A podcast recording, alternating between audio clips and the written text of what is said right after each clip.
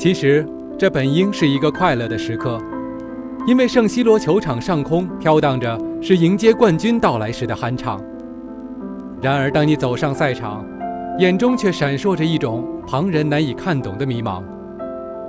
其实，这本应是一个欢乐的时刻，因为你所效力的球队时隔七年再次成为亚平宁之王。然而，当你走上领奖台，笑容却无法彻底的绽放。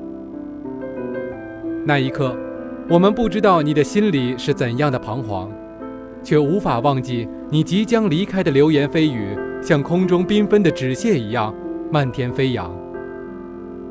直到那一刻，直到你三十二岁的生日，当我们希望送去祝福，却只能听到离歌在耳边回响。那是一段十年红黑岁月的绝唱。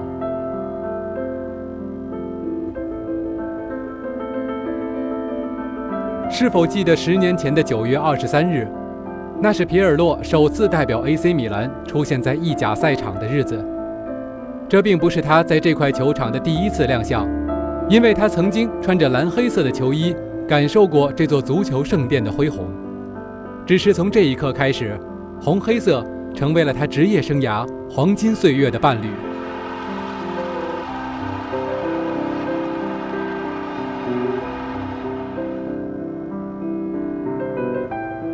一年之后，阿尔贝蒂尼告别了 AC 米兰。安切洛蒂的大胆改造，让拥有前腰灵性的皮尔洛在后腰的位置上成为了球队新的大脑。人们因此将皮尔洛看作足球革命性改变的代表，是组织型后腰的成功实验。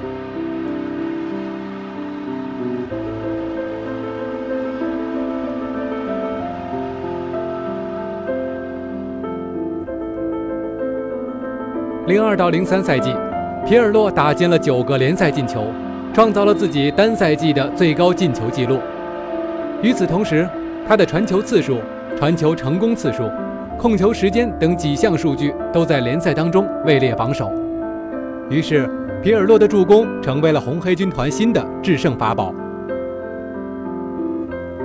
那是一个皮尔洛爆发的赛季，虽然九个进球当中有八个来自点球。但面对帕留卡时的那记信手拈来的勺子吊射，你一定不会忘记。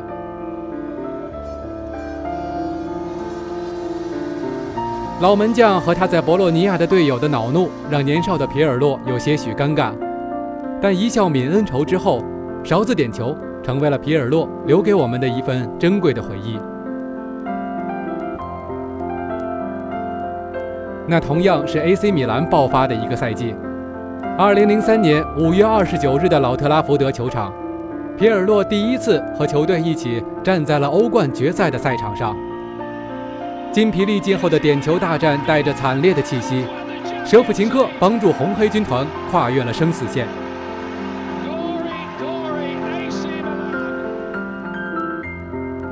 九年之后，AC 米兰再次捧起了冠军杯，这也是皮尔洛在俱乐部获得的第一座奖杯。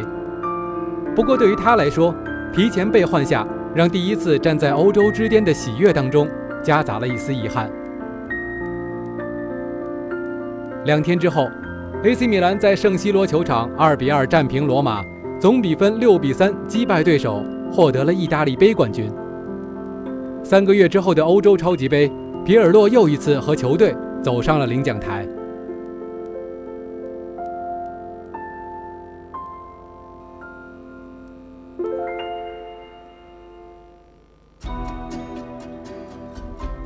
接踵而至的荣誉之后，是皮尔洛稳稳地占据了 AC 米兰中场核心的位置。即便球队曾经拥有鲁伊科斯塔、里瓦尔多和卡卡这样的巨星，皮尔洛的位置也从未曾动摇。球场上的皮尔洛没有华丽的盘带和过人，但是他的点球一度百发百中。他并不像舍甫琴科一样进球如麻，但是零三到零四赛季的六个进球。直接为 AC 米兰拿到了十五个积分。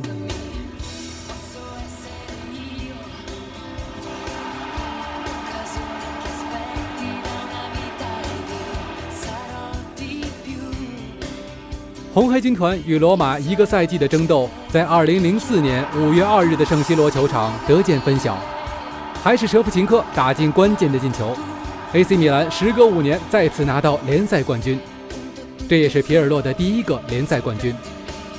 不过，细心的人会发现，即便是球队获胜的功臣，每当庆祝的时候，皮尔洛也总显得比身边的队友平静很多，就连摄像机的镜头也很难捕捉到他狂欢的画面。但这就是皮尔洛，球场上的低调让人时时感觉到他的沉默，但也许只有和他一起在场上并肩作战或是针锋相对过的人，才能体会到他沉默中释放的巨大能量。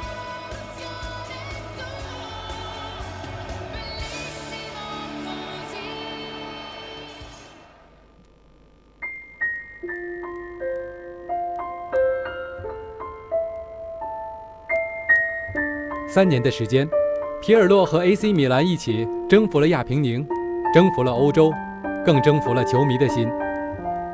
意大利球迷把曾经属于阿尔贝蒂尼的绰号送给了皮尔洛，把他看作球队新的节拍器。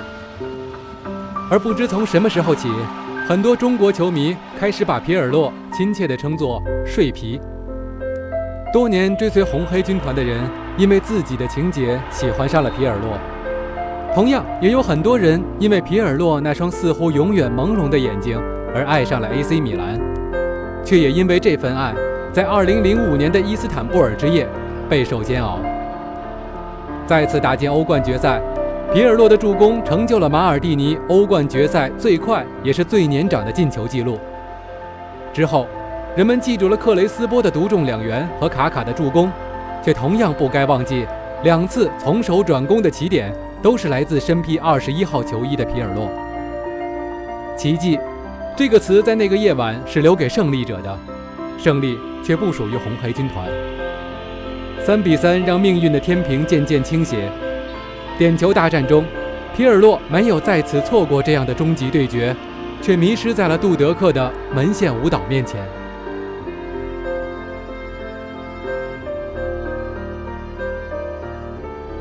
对手的欢呼就在耳畔，却仿佛远在天边。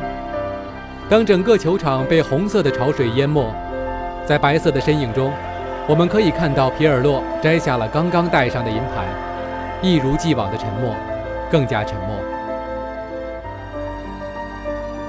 有人说，沉默的性格背后是皮尔洛冷静的头脑，是他敏锐的洞察和判断能力。他的传球如同一把锋利的匕首。能一次次刺穿对手的防线。不仅如此，皮尔洛的任意球也越来越为人所称道。无论是完美的弧线，还是诡异的落叶，无论在俱乐部还是在国家队，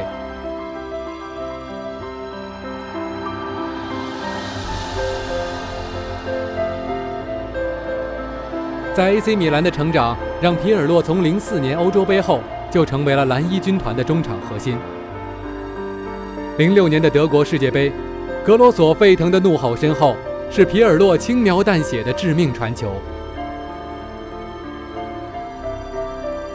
决赛中，马特拉齐扳平比分的头球之前，是皮尔洛开出的角球，精准的找到了落点。点球大战，是皮尔洛最先走上前去面对挑战，他没有重复一年前的遗憾。在我们的记忆中，这似乎是皮尔洛仅有的如此纵情欢呼的画面。这个时候，即使拥有再冷静的内心世界，也无法阻挡登上世界之巅那一刻的心潮澎湃。作为那届杯赛的铜球奖拥有者，庆祝中的皮尔洛很快又淹没在了狂喜的队友中间。只有这样短短的一瞬，我们才发现，在皮耶罗的身后。皮尔洛在因扎吉的怀抱中偷偷地抹去了激动的泪水，埋下头，然后又融入到了柏林奥林匹克球场的梦境当中。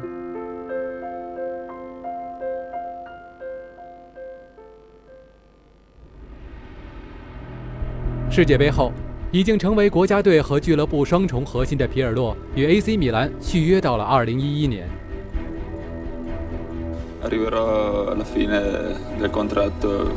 quando ho fatto dieci anni nel Milan e quindi con la possibilità di poter chiudere qua la carriera come spero di fare。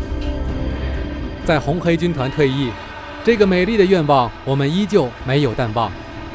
我们同样不曾忘记的是，面对拜仁慕尼黑，皮尔洛用并不擅长的头球率先攻破了伦辛把守的球门。我们更不曾忘记，零七年的夏天，雅典奥林匹克球场，你用这样的方式帮助球队打开了胜利之门。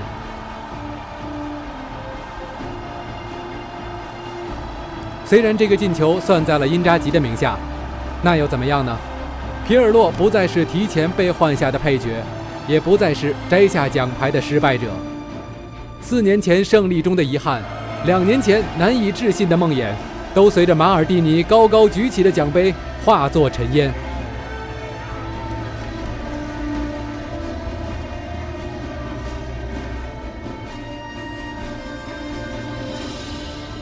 那个时候，人们说，AC 米兰缔造了一个新的王朝，因为又一次获得了欧洲超级杯，因为在那一年的十二月十六日，AC 米兰击败博卡青年，赢得世俱杯，成为了世界上获得洲际赛事最多的球队。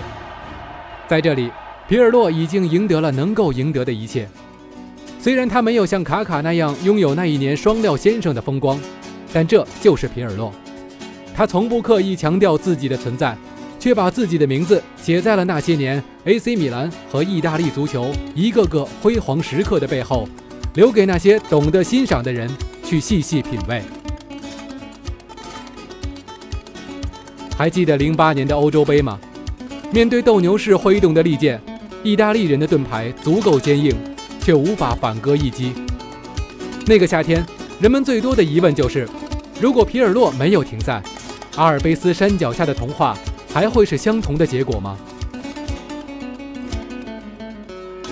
还记得零九年众多欧陆豪门对皮尔洛的重金邀请吗？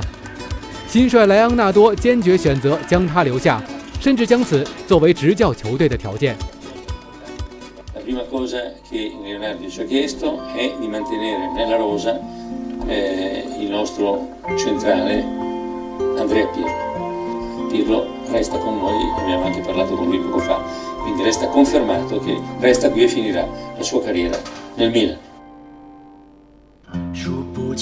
多少的春夏秋冬，都一起走过。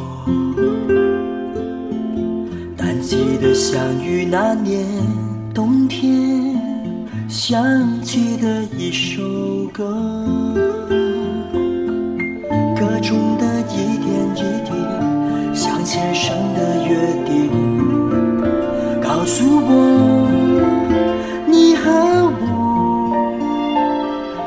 注定这。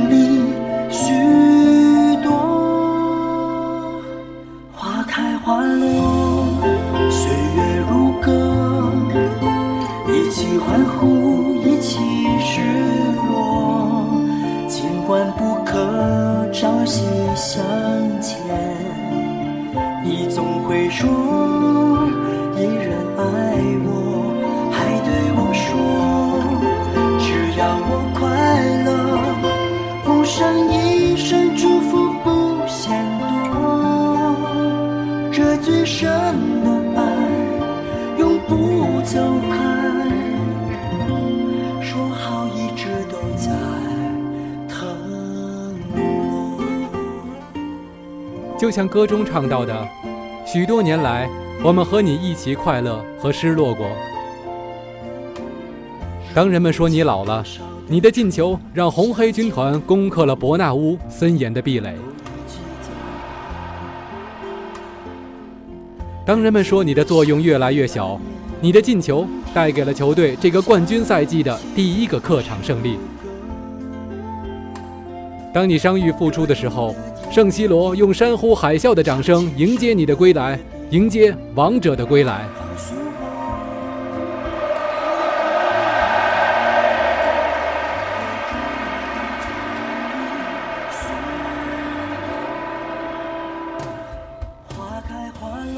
曾经的誓言仿佛就在昨天，而今天你却选择脱下那件相伴十年的红黑色战袍，没有太多的解释。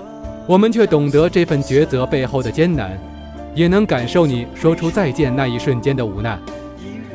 从你含泪和队友告别的那一刻起，红黑色的二十一号将不再是我们熟悉的身影。八月的北京，我们也无法与你相见。还好，我们一起经历了你的金色十年，属于红黑色的金色十年。这一刻，你依旧沉默，但早已无可替代。